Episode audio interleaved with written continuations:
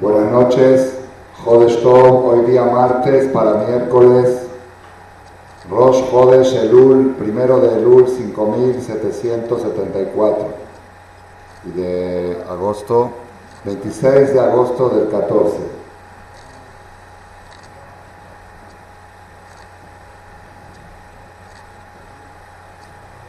Está escrito en el Shulchan Aruch, capítulo 581, cuando empieza a hablar de las alajot de Jodesh Elul, dice el Mishnah Berurah que hay una costumbre en este mes de Elul, desde hoy hasta Yom Kippur, que el Shamash o el Hazan golpean la teba entre Mijay y Arbit, hacen así, un toque en la teba, y dicen un pasuk, tres palabras, un pasuk del profeta Shubu Banim Shobabim. Es un pasuk del profeta, cuando el profeta insta en nombre de Hashem al pueblo de Israel a retornar a hacer Teshuvah, dice Shubu Banim Shobabim. Retornen hijos traviesos. Hashem manda decir con el profeta Shubu Banim Shobabim. Entonces hay una costumbre que la trae el Mishnah Rura tipo alajá, no es haram si no lo hacen, pero es bueno hacerlo, que el Hazán toque la teba, y nosotros lo vamos a empezar a hacer a partir de mañana. El Hazán toca la teba, se está terminando Minja, antes de empezar a vivir, y dice, Shubu Banim Shobabim, retornen hijos traviesos. La primera pregunta de la noche que quiero objecionar hoy, Besat Hashem, para entrar en el tema que vamos a desarrollar, es no es muy aburrido todos los días lo mismo. Shubu Banim Shababim. Puedes decir otras cosas, diario, ya, ya me dijiste. Imagínense que digan la conferencia del martes que va a ser Shubu Banim Shababim. Y el próximo martes Shubu Banim Shababim. Y el otro martes, que cada semana lo mismo, imagínate cada día lo mismo. Ya, di algo diferente. La segunda pregunta es, si ya escogieron un pasuk de Teshuvah, no hay otros pesukim de Teshuvah increíbles en la Torah para instar al pueblo a hacer Teshuvah. Hay Beshartad Adonai Beja Beshamatá Bekoló, Ani Dodi Bedodi Hay muchos pesukim impresionantes que instan a la persona a retornar a Shem. Ashiveno Adonai Beja Benashuba. ¿Por qué? ¿Por qué escogió el, el Minhag de Israel este pasuk davka retornar hijos traviesos, retornar hijos traviesos y no otro pasuk. Entonces, primera pregunta, ¿por qué es repetitivo todos los días? Segunda pregunta, ¿por qué este pasuk y no otros pasukim? Esta, esta la tomo como introducción a la charla de hoy. Ustedes saben que eh, tenemos una costumbre, una costumbre en el pueblo de Israel muy arraigada, que en cualquier situación difícil, pues ¿qué se hace aparte de leer Teilim? Si no hay tiempo para leer Teilim, ¿ah? acá, ¿qué, ¿qué, se pide? ¿Cómo se pide? ¿Ah? El ajá de Meir, Aneni, el ajá de Meir, Aneni, el ajá de Meir. Está muy comprobado que tiene efecto. El ajá de Meir, incluso en el Selijot, en el Selijot nuestro de los Sefaradim, Anenu el de Meir, o de Rabbi Meir, Anen. Y es efectivo para muchas cosas. Aquel que se le perdió algo, está demostrado y comprobado que inmediatamente se encuentra cuando uno dice, promete darle la acá para Rabbi Meir Balanés, o encender una vela, y dice la A de Meir Aneni, 40 días seguidas encender una vela de Rabbi Meir y decir la A de Meir Aneni, el día 40 encuentra pareja, encuentra algo perdido. ¿sí? Si está buscando una mujer para casarse o algo, o cual, hay, hay segulot, pero muy comprobado en el tema de Rabbi Meir. La pregunta mía que quiero resaltar también esta noche, es porque tenemos un hidush muy bonito, ¿por qué Rabbi Meir? Había jajamín grandes en Israel, muy grandes, de la categoría de Rabbi Meir, quizá más, quizá igual, nosotros vemos en la Mishnah, hoy estudiamos en el Dafne Rabbi Meir, Rabbi Yehuda, Yehuda Barelay, había jamín de, milagros, de todo, ¿no? ¿Por qué Rabbi Meir, digamos, hasta se podría ver, sería una ofensa un poco para otros jajamín que tanto decimos el A de Meir que nada más, nada más de, de Meir. ¿Está bien? Es la tercera pregunta de la noche. Entonces, primera pregunta, Shubu Banim ¿por qué todos los días el mismo pasuk? Segunda pregunta, ¿por qué ese pasuk y no otro? Tercera pregunta, ¿por qué tanto resaltamos el A de Meir? Vamos a pasar ahora a, las, a la respuesta de Zeteshem que quiero llegar y vamos a ver cosas increíblemente impresionantes que nos van a dar la pauta para, para lo que queremos hacer de aquí hasta Rosh Hashanah. Todos nosotros a partir de hoy ya empieza nuestro corazón a latir, a latir porque sabemos que en Rosh Hashanah, Ayom Adat Olam, el día de la creación del mundo, Ayom Yamid Benishpat, Kol Yetzure Olam, se pone en juicio todas las criaturas del mundo y todo lo que sucedió el año 5774, cada misil y misil que cayó en Israel, todo eso fue marcado en Rosh Hashanah del año pasado. El hecho de que se iba a haber guerra, si iba a haber paz, a la Medinot voy a Amer, el doble Jerez, el doble Shalom, si va a haber abundancia o va a haber Barminan Hambruna, el doble Raab, el doble Soba, Obriot Boy Paquedo, la Esquiram de Jaim Beramave, todas las cosas que aparecieron en los noticieros fueron marcadas en Rosh Hashanah del año pasado. Dicen que Rosh Hashanah es un noticiero, nada más la diferencia es que los noticieros escriben en lenguaje pasado, dicen hoy explotó una bomba en tal lugar, y el noticiero del Shamaim de Rosh Hashanah dice va a explotar una bomba. Es lo mismo del noticiero del radio o de la televisión o, del periódico, nada más que uno lo dice en pasado y otro lo dice en lo que va a suceder. Entonces todos tratamos de prepararnos para Rosh Hashanah y hoy Besat Hashem, hoy Besat Hashem vamos a dar un tip, un tip. Un tip para Besat Hashem, busque tener una frase, un camino a lo que tenemos que tratar de procurar de aquí hasta Rosh Hashanah para pasar, digamos, dentro de lo posible, de la mejor manera, el juicio.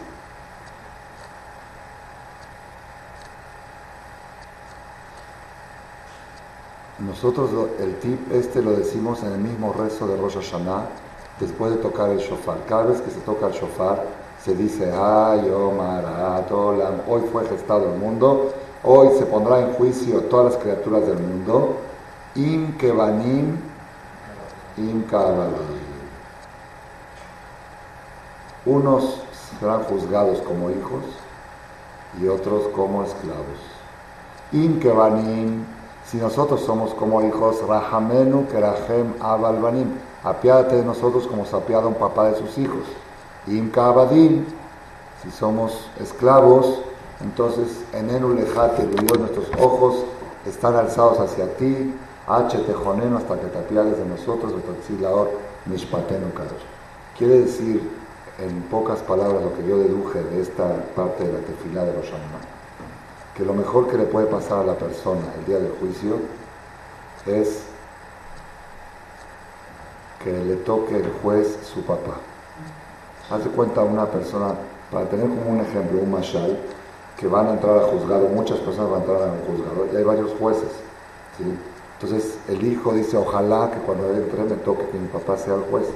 Claro, papá tampoco no va a poder decir, si eres mi hijo pasa, pero Papá, como es juez, le sabe la vuelta cómo sacarme de la justicia bien, porque soy su hijo, no va a querer que, vaya a la cárcel.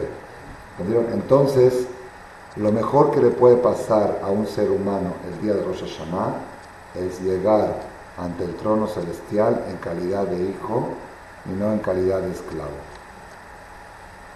Entonces lo que tenemos que procurar nosotros es llegar a Rosh Hashanah como hijos bien?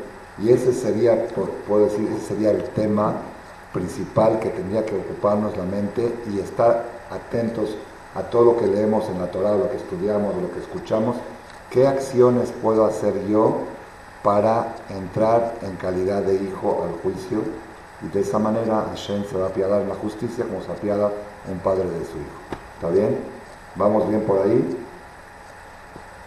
En la, Mishnah en Pirkei Avot dice, Javivim Israel, Shenikreu Banim Lamakom. Son queridos Israel, son preciosos Israel, que Hashem los llamó hijos. ¿Dónde está eso? En la Perashar Re'e.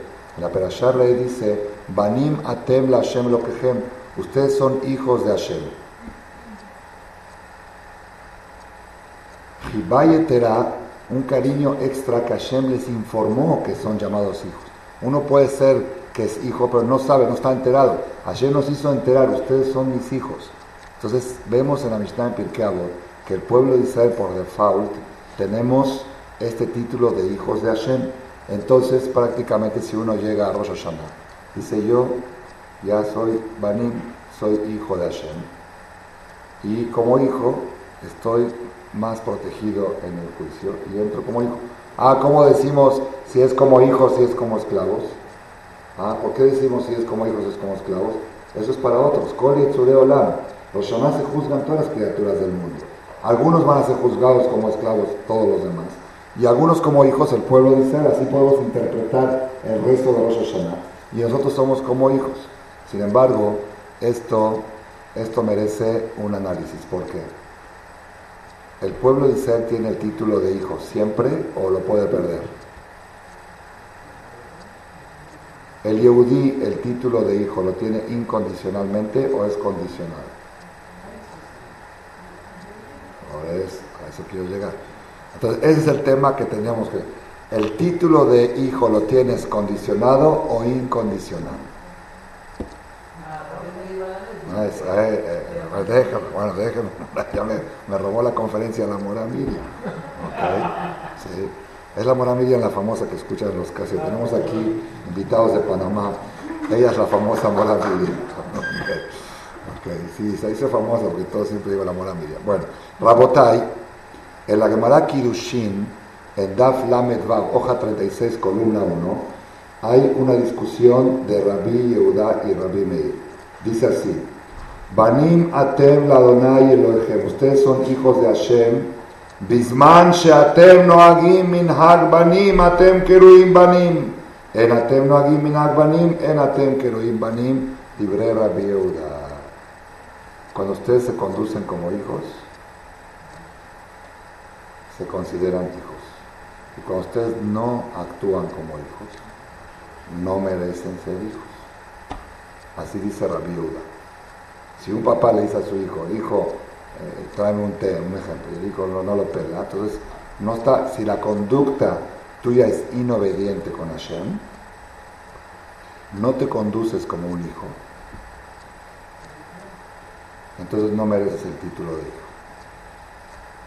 Yo me acuerdo una vez estaba en, una oficina de negocios, fui a dar una clase a, uno de los dueños del negocio y ese dueño invitó a otros socios de Edgar para que se sienten en la clase. Entonces había uno de los señores que se acercó y empezó a escuchar así un poquito, estamos estudiando la Gemara. Me dice, Rabino, yo no entiendo mucho de Gemara, pero una cosa quiero discutir con usted. Dice, yo acepto todo, que somos judíos y todo, pero una condición. ¿Verdad? ¿Verdad que Dios es nuestro papá? Y nos quiere como un papá como queriendo decir, Dios es bueno, Dios no castiga, como de ese, punto. Yo me di cuenta que a eso quería llegar él. Le dije, sí, Dios es nuestro papá, pero con la condición que tú te comportes como hijo. Si te comportas como hijo, Dios es tu papá. Pues no te comportas como hijo, no es así dijo. Y bueno, así, dice Rabbi Udá. Así dice Rabbi Udá en Masejet Kiddushin Si te comportas como hijo, mereces el título de hijo. Si no te comportas como hijo, no lo mereces. Rabbi Meir Omer, Rabbi Meir Balanes, el contrincante de siempre de Rabbi Uda, siempre discuten en muchas cosas del Talmud, Rabbi Meir y Rabbi Uda. Rabbi Meir dice, ven ven atem keruim banim. Tanto que te portes bien o que te portes mal, te sigues llamando hijo. ¿Y quién le dijo eso a Rabbi Meir? Shenemar trae Pesukim, como dice Pasuk, Banim Sahalim Hema, hijos torpes son ellos. Hashem se queja del pueblo que son hijos torpes, torpes pero son hijos. Otro Pasuk dice en la Perashata Azinu, Banim Loemun Bam, hijos que no se puede confiar en ellos, hijos deshonestos, desconfiables, pero son hijos. De Omer, otro pasuk más fuerte en el profeta eh, Jeremías y Meyau, en la Aftara de, de Hazón.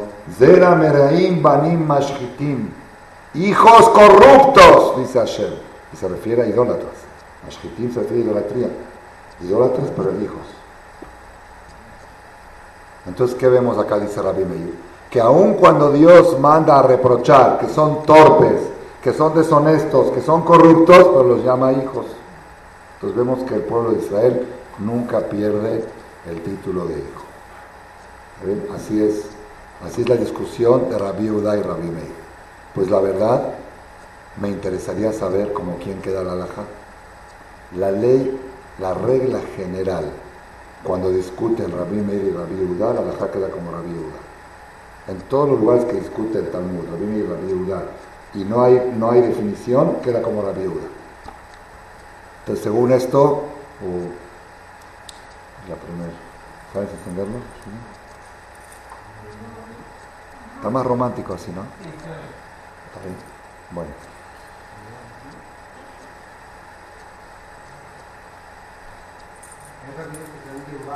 Rabbi Yehuda no, Rabbi Yehuda Barelay, el que está a la tumba de él ahí en, entre, entre Rabbi Shimon Bar y, y, Arizal, en el camino está entre Esmirón y Tzfat, está en el camino, que se dan siete vueltas, Rabbi Yehuda Barelay. Rabbi Yehuda y Rabbi Meir cuando discuten, la alajá siempre queda como Rabbi Yehuda. Entonces, si seguimos esa regla, si seguimos esa regla, tendría que ser aquí que el Yehudí se considera hijo cuando se comporta como hijo. Pero cuando no se comporta como hijo, pierde el título de hijo. Entonces, por eso nosotros, cuando rezamos en Rosh Hashanah y en Kippur y en Selijot, decimos, Aneno el de Meir, respóndenos Dios de Rabbi Meir. Nosotros somos fan de Rabbi Meir, somos de la escuela de Rabbi Meir. Y Rabbi Meir dijo que traviesos o no traviesos seguimos siendo hijos. Es una explicación nueva, novedosa, personal, no la vi en ningún libro. ¿Por qué en cualquier circunstancia de necesidad mencionas a Rabbi Meir? Porque en el momento que dice a Rabbi Meir se despiertan toda la filosofía de Rabbi Meir y parte de su filosofía es te portes bien o te portes mal, sigue siendo hijo. Ah, ¿Le gustó? con esto ya tenemos algo nuevo para el Selijot, cuando dicen, Anenu, el de Meir. Yo desde que descubrí este secreto, cada vez que digo Anenu, el de Meir, digo, soy tu hijo, soy tu hijo. Travieso, pero soy tu hijo. ¿Le gustó? Entonces, probablemente, probablemente, por eso el Hazán entre Mijay y la primera pregunta fue, ¿por qué anuncia este pasuk? Shubu banim shobabim, retornen hijos traviesos. ¿Por qué no hay otro pasuk? El único pasuk que dice Teshuvah con travesura y con hijos es este. Dice Teshuvah, traviesos, hijos. Shubu banim shobabim. ¿Qué quiere decir? Antes de decirte que hagas Teshuvah, te tengo que hacer saber que tú eres hijo de Hashem. Son dos niveles diferentes total, el que hace Teshuvah en calidad de Ebed o en calidad de Ben, en calidad de hijo. Por eso el Hazán anuncia entre en estos 30 días, Shubu Banim. Yo pensé un poco más todavía. La palabra Shubu quiere decir transfórmate. Shubu Banim, conviértete en hijo. Siente tu categoría de hijo. Haz valer tu categoría de hijo. Si tú quieres llegar bien a Rosh Hashanah, Shubu Banim, aunque eres Shobabim, aunque eres travieso, métete en el nivel de hijo. Métete, haz de cuenta como cuando uno va a entrar, así, por decirlo, me trato de imaginar ejemplos, inventar ejemplos. Haz de cuenta que tienes que formarte una fila para pasar migración en Estados Unidos. Y hay 150 personas en temporada alta. Y hay otra fila para diplomáticos y viene alguien y te dice, oye, tú tienes pasaporte diplomático, métete en la otra, que te vas a formar aquí una hora y media. Tú eres diplomático. Eso quiere decir Shubanim. Cuando llegues a Rosh Hashanah, no te metas en la fila de todos, métete en la de los hijos. Tú eres hijo, hijo de príncipes, hijo de reyes, hijo de Hashem. Tú tienes otro tipo de juicio. ¿Le gustó? Entonces ya contesté por qué el Pasuk Shubanim. ¿Por qué repetirlo todos los días? Porque a mi parecer es la fórmula para aligerar todo lo que es el trabajo de Rosh Hashanah, para hacerlo más accesible y más factible de que salgamos bien en Rosh Hashanah, es llegar como hijos. Y la tercera pregunta, ¿por qué mencionamos el A de Meir a Neni y el A de Meir a Neni? Porque Rabbi Meir fue el de la bandera que el judío se considera hijo en las buenas y en las buenas. ¿Está bien? ¿Vamos bien? Entonces, pero sin embargo, ahora quiero avanzar un poquito más, porque, porque no estoy muy seguro que la halajá queda como Rabbi Todavía tengo la duda, porque la regla normal es que la halajá es como la viuda, que si te portas mal, no eres hijo, si te portas bien, eres hijo. Y en el mismo rezo de Roshaná decimos, Inkebanim, Inkabadim. Inkebanim, apiádate de nosotros como se papá de sus hijos. Inkabadim, si como esclavos. Entonces en el texto se ve como que nosotros mismos estamos en duda en Rosh Hashanah si estamos en calidad de hijos o no. Entonces, aparentemente el texto del rezo de Rosh Hashanah implica que la alhaja queda como la viuda y que uno no puede estar seguro de que está en calidad de hijo en Rosh Hashanah. ¿Están de acuerdo conmigo? A pesar que tratamos que sí, porque decimos el de Meir, yo soy fan de Rabbi Meir, te pueden decir, tú eres fan de Meir, pero aquí en Mishamay me es como la viuda, y tú no mereces el título de hijo. Por eso en el texto del rezo decimos, sigues como hijos, apiádate como hijos. Si es como esclavos, estamos nuestros ojos alzados hacia ti. ¿Ok?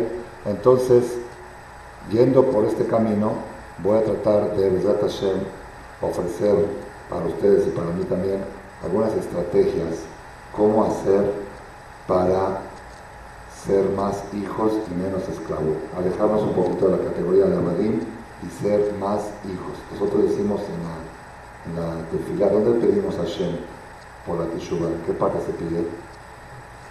Hashiveno Abin, de Torate. Abin. Empezamos con Abin. Y si no, Karebenu Malken. Pero primero Abin. Shubu Primero, el primer concepto que usamos para la Teshuvah es avino. Yo creo que si dejo la luz así se van a dormir. Bueno, es arrullarlos. Ashiveno avino. ¿La enciendo quién enciende la luz? Es que no saben. Pues no sabe quién sabe. ¿Quién sabe? No creo. No, voy, yo voy un minuto. Ah, ¿está bien? ¿Estamos bien? Bueno.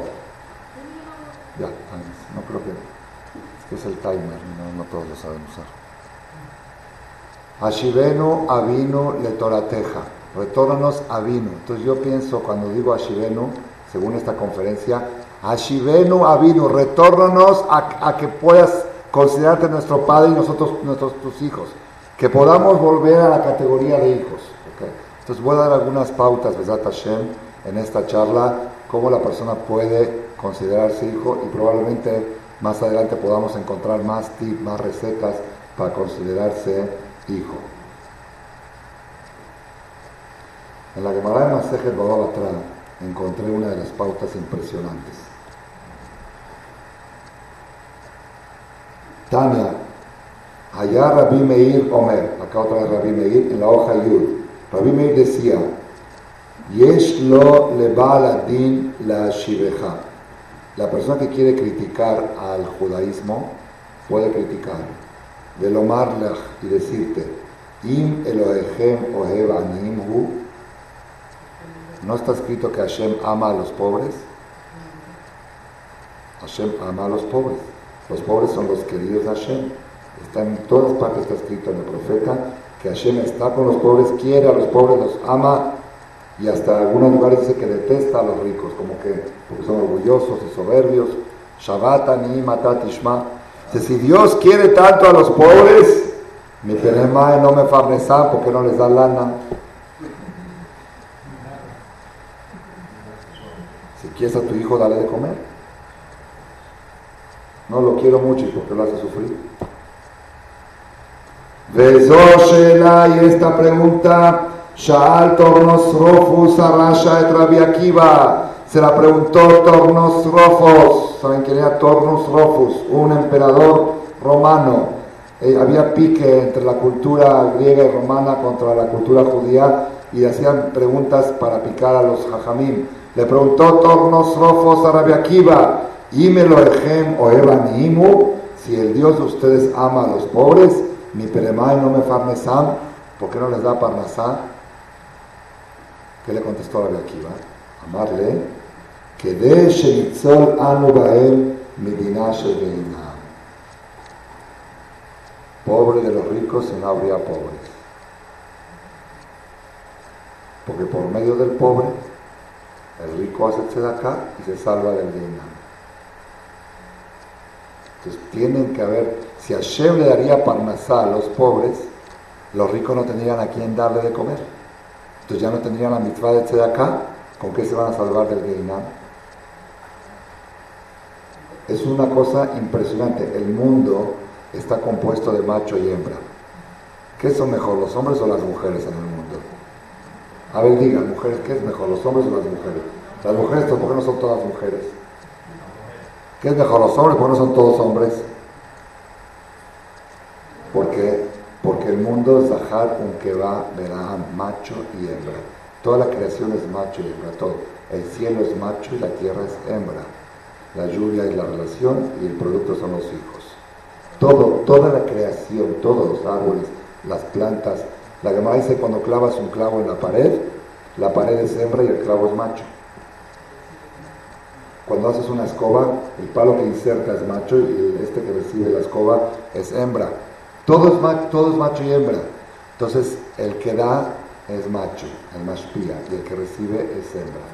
Entonces, también en la parte financiera, económica, tiene que haber en el mundo macho y hembra. Lo leímos en la perashá de la semana pasada. Jamás va a haber que no exista pobres en la tierra. Porque es como digas que no existan mujeres. Entonces el mundo no puede seguir. El mundo es más, es más el favor que le hace el pobre al rico que el rico al pobre, dice la Gemara. Es más el favor que le hace al pobre al rico, le da la oportunidad de tener el zehud de acá que el favor que le hace el rico al pobre que le da de comer.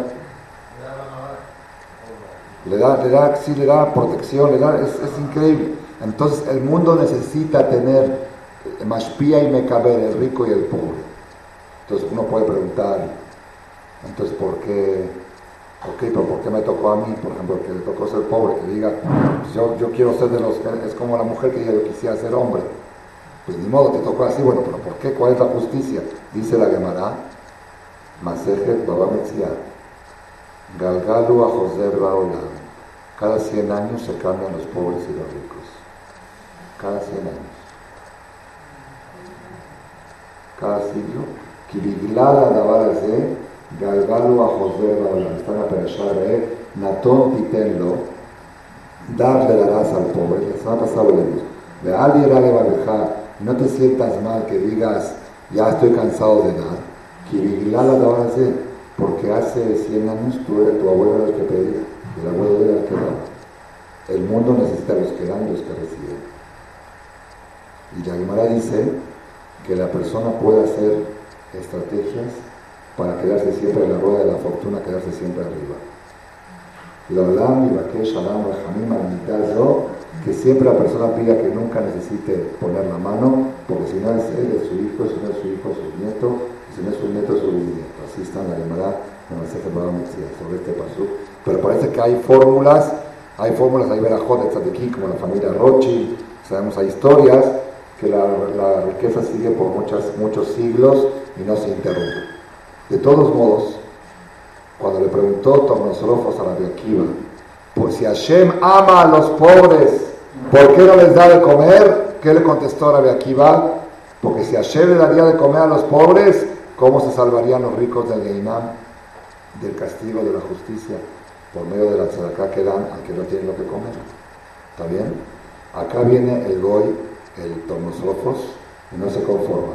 Amarle, Adraba, le Geinam.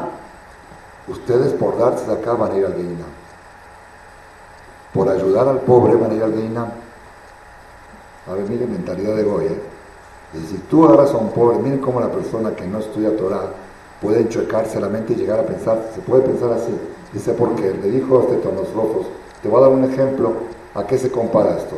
Si un rey, Basar Badar, un rey ser humano, se enojó contra su esclavo porque le falló y dijo tiene que estar 10 días en la cárcel, su libro. Y en la cárcel que no le den de comer y que no le den de tomar, que le den lo mínimo, que lo dejen sufrir, es parte de su castigo. Y fue una persona a la celda, a la celda de este reclutado, y le metió por abajo un refresco, una Coca-Cola, una torta, un sándwich, en contra de lo que dictaminó el rey. Esta persona que merece, merece que el rey se enoje con él. Si yo dije que parte de su castigo es que no tome coca y que no le den tortas, que no le den sándwich, y tú fuiste y le pasaste, dice, Beatem, usted es el pueblo de Israel, que Elohim Abadim, son Abadim de Hashem, Shenemar Israel Abadim. Y entonces, ¿qué pasa? ¿Qué dijo este goy? Miren la mentalidad del goy. El goy dice así, si Dios lo hizo a este pobre es por algo, porque lo merece, por alguna caparata bonot. Si una caparata bonot que tiene que sufrir la pobreza, por alguna situación de algo que hizo. Y si tú vas, entonces Hashem decretó que este pobre, vamos a dar un ejemplo, no debe de comer salmón, por ejemplo. vamos a que es el decreto, es parte de su caparata. Bueno, vas tú como rico y le das salmón. Estás en contra de Dios. Miren cómo puede uno equivocarse si no estudia Torah. Uno puede decir, a ver, vamos a entender. Dios es el dueño de todo, Dios maneja todo. Si Dios quisiera que ese hombre tenga salmón, lo hubiera dado. Si no le dio es porque Hashem por alguna razón quiere que no tenga. ¿Quién soy yo para ir en contra de Dios y darle salmón? ¿Se dan cuenta cómo la mentalidad puede uno usar la fe de manera errónea, equivocada? Pero aparentemente el Goy tiene razón. Si por algo lo sentenciaron a este que esté en la cárcel y que no coma Coca-Cola y salmón, ¿quién eres tú para pasar una Coca-Cola por debajo de la celda? Si el rey dijo que no. Ah, ¿Qué le contestó Rabbi Akiva? Amalo Rabbi Akiva, le dijo Rabbi Akiva, yo te voy a dar otro ejemplo. ¿Qué pasa si ese que está sentenciado a la cárcel es el hijo del rey? El hijo, el papá se enojó con su hijo porque hizo una travesura y merece estar 10 días en la cárcel. El papá dijo, encerrado en la cárcel y no vas a comer Coca-Cola y no te van a dar salmón, no te van a dar caviar y vas a sufrir ahí con pan y agua, ahí encerrado en un cuarto. Y nadie que nadie le dé comida. Y va una persona que es amigo del rey, dice Haram, el hijo del rey está sufriendo, está acostumbrado a comer pavo y salmón, sin que nadie sepa le voy a meter una torta de salmón. El rey se enoja con este amigo de él, ¿ah? o lo ama, lo ama, porque porque es cierto que el rey quiere castigar, el rey quiere que su hijo sepa que el papá lo castigó de que no le da salmón pero está sufriendo el rey más que el hijo, diciendo, ojalá que alguien se lo meta de contrabando. ¿Me entendieron cómo está? Así le dijo Rabbi Akiva, que se llama Mere cuando se entera el rey, Lodolon Meshagerlo, Beanan Keruim Banim, y nosotros somos hijos de Hashem, Banim Atem Hashem Lokechem. Ustedes son hijos, nosotros somos hijos de Hashem. Entonces es verdad que este pobre judío, pobre, Hashem lo sentenció a que sufra la pobreza, pero cuando alguien va de contrabando y le da de acá, Dios lo felicita, Dios lo ama. Dice, qué bueno que pasaste mi palabra y le diste de comer a este que merecía de sentencia. Entonces, esta es, esta es la respuesta que le dio Rabbi Akiva a Tornos Rojos. No, no terminó la discusión. ¿eh? Tornos Rojos le contestó a Marlo, Atem Keruim Banim, Keruim Abadim. La Torah a veces los llama hijos y a veces los llama esclavos. Bisman Shatem Osim el Makom, Atem Keruim Banim. Cuando ustedes se portan bien son hijos y cuando ustedes no se portan bien son Abadim. Y ahora que están ustedes con el Bet Amigdash destruido, ya no son hijos de Hashem. Hashem destruyó el Bet Amigdash, ya no se consideran hijos. Y entonces ahora no tienen que hacerse de acá, porque ahora el que está sufriendo es un esclavo y el esclavo, el rey no quiere que pasen en contra de su palabra, que lo de amarlo, le contestó a él, Areu Omer, está escrito en la Torah de Yom Kippur, Aló Peros la Raem Lahmeja, Ba'anidim Manim Merudim Tabib Bait. Peros la Raem Lahmeja, extiende al hambriento tu pan y pobres amargados trae a tu casa. Entonces Rabbi Akiva le demostró que aun cuando está destruido el Bet Amigdash, y que aparentemente no somos hijos, Hashem quiere que le demos a los pobres. Esa fue la discusión que hubo Entonces, Rabotai, ¿qué mensaje estoy viendo yo acá? Mire, hay algo, hay algo muy impresionante y con esto, Besrat Hashem, vamos a tener una pauta cómo acercarnos a Rosh Hashanah, la categoría de hijos. En la Torah hay una prohibición de prestar dinero con intereses. Lotashik leajija neshech kesef neshech ojer en la perashá dentro de dos semanas, no está la siguiente Kitetzel, no le prestarás a tu hermano con intereses. La nohrita shich al sí, pero leajija lotashik de Mani Hay tema de Terescano, voy a entrar en detalle, que hacen sociedades, pero préstamo tal cual, préstamo con intereses, es prohibido de la Torah. Al Goy sí le prestas con intereses. El Rambam sostiene, Maimónides, que al Goy es mitzvah de prestarle con intereses y es prohibido prestarle sin interés. Si viene un Goy y te dice, me prestas mil pesos, y le prestas y no le cobras, es haram. Porque la Torah dice, la nojrita shich, al Goy cóbrale. Normalmente se puede entender algo, si quieres cobrarle, le puedes cobrar al goy, pero al. Pero el Rambam dice, no, es mitzvah. Mitzvah de prestar al goy. Es una cosa muy difícil de entender. Pues, ¿Cómo? ¿Cómo la Torah puede obligar mitzvah, según la opinión del Rambam, a prestar con intereses? Es algo que merece otra cosa parecida a esta y las dos van a tener la misma respuesta. Hay una mitzvah en la Torah que si encuentras un objeto perdido, Hashem Teshivem Leajija, también en la parasha de la próxima semana, retornar se lo retornarás a tu hermano. Si encuentras algo perdido, sin embargo, dice la Gemara, Leajija Velo Goy, prohibido devolver un objeto al Goy. Si te encuentras algo perdido del Goy, no se lo puedes devolver, solamente por Kiddush Hashem. Le dice yo porque soy judío, para Kiddush Hashem, pero no por la mitzvah de Ashabat Avedah. La mitzvah de Ashabat Avedah es solamente ayudino. También aquí todos pueden criticar, decir, ¿cómo? Es inhumano. Si me estás diciendo que no es bueno cobrar intereses, ¿por qué algo hoy sí? Me estás diciendo que hay que devolver un objeto perdido, ¿por qué algo hoy no? ¿Me entendieron la pregunta? Dice el Sefer Ajinuj, que fue escrito hace como 700 años aproximadamente, una cosa espectacular. Espectacular y de veras es un musar, un musar, y, y tenemos que saber la respuesta porque alguien nos puede agarrar de sorpresa con esta pregunta. Alguno nos puede agarrar en el avión, en algún lugar. Oye, yo, yo leí Biblia. Y ahí dice al y préstale con intereses. ¿Qué, religión es esa? Ahí dice al y no le devuelvas un objeto perdido. ¿Qué religión es esa? ¿Ah? Sí puede ser, entonces hay que tener la respuesta, en la, hay que saberla. Por lo menos saberla uno mismo. Dice el Sefer Ajinuj, cobrar intereses. ¿Es lógico o ilógico? ¿Es algo mal hecho? cobrar intereses? Porque es lógico. Así como cobras renta de un departamento, o cobras renta de un carro, cobras renta de tu dinero. Tú le estás dando a alguien 100 mil pesos y aquel lo está trabajando, que te pague alquiler del dinero. Así como te pagan alquiler de una propiedad, te tiene que pagar alquiler del uso de tu dinero. Entonces, y, el mundo comercial se maneja todo así, es lógico. Lo normal es que tú estás cobrando porque están usando tu dinero. ¿Está bien? Y entonces, ¿por qué la Torah prohíbe cobrar intereses a un deudí? Sí, es una ley comercial natural, no estoy robándole. Y él voluntariamente me lo quiere no estoy haciéndole ningún haram. Dice el Sefer Ajinuj, ¿Verdad que si tu hermano te pide, a tu hermano no le cobras? Te da pena. A, mi hermano le voy a cobrar intereses. Todo el pueblo de Israel somos hermanos. Lota. La Torah dejó esta mitzvah para fomentar la idea de la hermandad en el pueblo de Israel. Para que te sientas que de veras es tu hermano. De verdad que si fuera tu hermano carnal, no le cobrarías interés. ¿Cómo vas a cobrar a tu hermano carnal? Pues este es tu hermano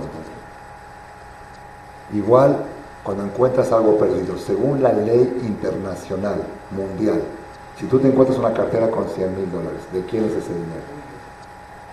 Y no es ningún fraude, no se considera, no, es, no es ninguna infracción.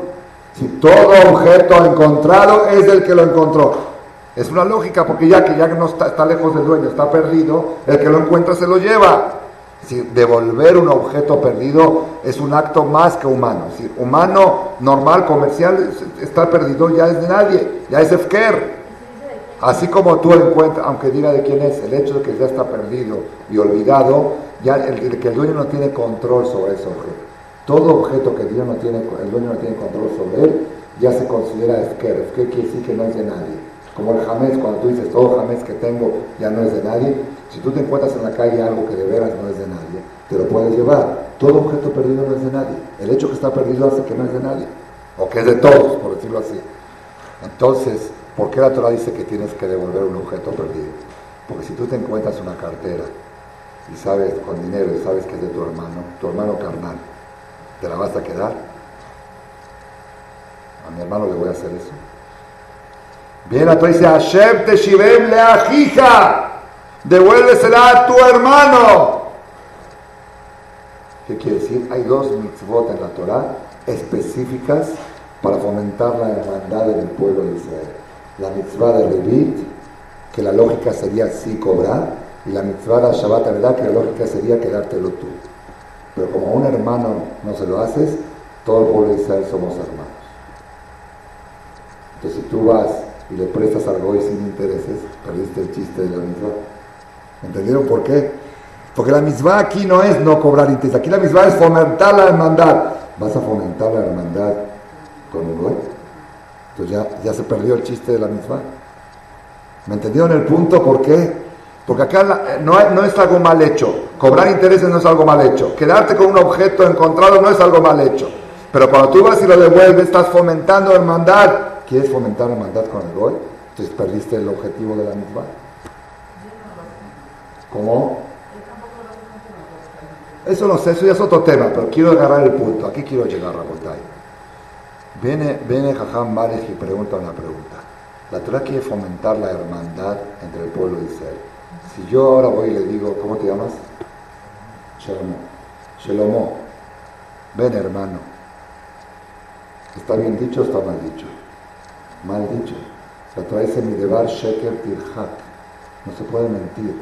¿Qué es un hermano? ¿Qué es un hermano? Hermano es que tienen un papá en común. Si el mismo papá o una mamá engendró a dos hijos, son hermanos. Tú tienes tu papá y tu mamá, yo te voy a llamar, ¿cómo te digo hermano? Estoy mintiendo si te digo hermano. Ah, respuesta, hay un papá en común ahí arriba. ¿Por qué la Torah quiere que yo te diga a ti hermano y que te trate como un hermano? Porque si no es verdad, Sí, porque es verdad, donde hay un padre que es padre tuyo y mío. Es verdad que la parte física tuya te la dio tu papá y tu mamá, pero tu Neshama, ¿quién te la puso? Borolam, Sheloshashu Tafim Hay tres socios en el ser humano. Tú, Shelomó, tienes tres socios. En tu cuerpo, tu papá y tu mamá, y tu alma es de Hashem. Yo, Shaul, directamente con papá y mamá, y tengo una parte de Hashem. En esa parte de Hashem somos hermanos. Pero esa Neshama que tiene hoy no es parte de Hashem. Es, es Neshama, pero es otro tipo de Neshama. La Neshama que se considera Helek, Eloque, animal, es la que tenemos el pueblo de Israel. Tiene razón, cuando Hashem creó el mundo no había esa diferencia. Adam Arishon tenía esa Neshama, pero después de que el mundo se fue deteriorando, el diluvio y todo, Hashem seleccionó un pueblo que ese pueblo te recibe la Neshama que es parte de. Entonces tú tienes una Neshama que es parte de Hashem. Yo tengo una Neshama que es parte de Hashem, en ese punto somos hermanos. Entonces, Rabotai, miren qué precioso el cierre de esta conferencia. ¿Cómo tenemos que llegar nosotros a Rosh Hashanah? Tratar de llegar como hijos. In Traviesos, quizá Barmina no cuidan Shabbat, quizá comentaré, no obedecen toda la Torah o no siempre la obedecen. hijos traviesos, pero hijos. ¿Y cómo hago para sentirme hijo? ¿Cómo hago para que Hashem me trate como hijo en el día del juicio? Si tú tratas a todos los judíos como hermano, a fuerzas que tú eres hijo, porque si no eres hijo, porque eres tu hermano. ¿Entendieron cómo está? El tratar a otro judí como hermano forza a la justicia divina a tratarte como hijo.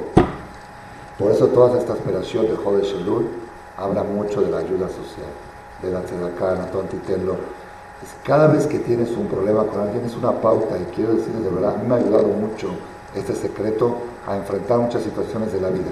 Cada vez que tienes problemas con alguien, piensa cómo actuaría si fuera mi hermano físico, hermano carnal. ¿verdad? Que ella ya es mi hermano, no puedo hacer eso a mi hermano. No puedo hablar mal de mi hermano. Que como mi mamá me decía, antes de hablar mal de un familiar tuyo, escupe para arriba. ¿Conocen eso de escupir para arriba? Si tú escupes para arriba, ¿qué pasa con la saliva? Te regresa, porque esto hay más sangre, eres tú. Entonces, tú tienes que pensar cada vez que estás por hablar mal de alguien o por hacer, por, quizá justificadamente, si, si fuera tu hermano, ¿verdad? Que dices, ah, que le voy a hacer eso a mi hermano, le voy a echar, le voy a difamar, voy a provocar esto, luego no, quién se casa con sus hijos y esto, ya es mi hermano, olvídate. En mi hermano todo Israel somos hermanos. En Jodesh Elul, cuanto más judíos metas en la hermandad, más forzarás a la justicia a tratarte como hijo. Tenemos que agrandar el núcleo de nuestros hermanos. Cada gente que antes quizá no le decías hermano y ahora sí, este también es mi hermano. Este también. ¿Por qué es tu hermano? Porque tenemos un papá en común. ¿Cuál? Morolam. Ah, papá en común, entonces tú eres mi hijo. Im kebanim rahamenu kerahem abalbanim. Baruch Adonai Olam. Amén.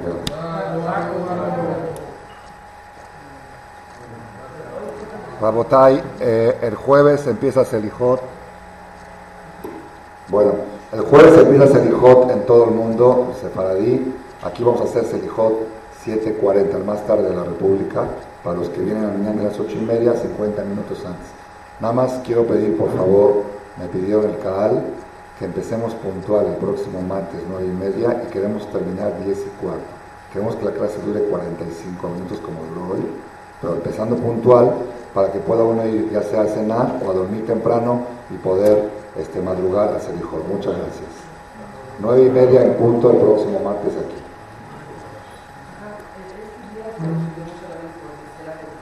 Sí, así es. Ya lo anuncié ayer. Y hoy dice, ja, los no, ya no puedo repetir tanto lo mismo. Ayer entre Mijay Arbit, eh, Kipur Katán no vino. Quedó precioso.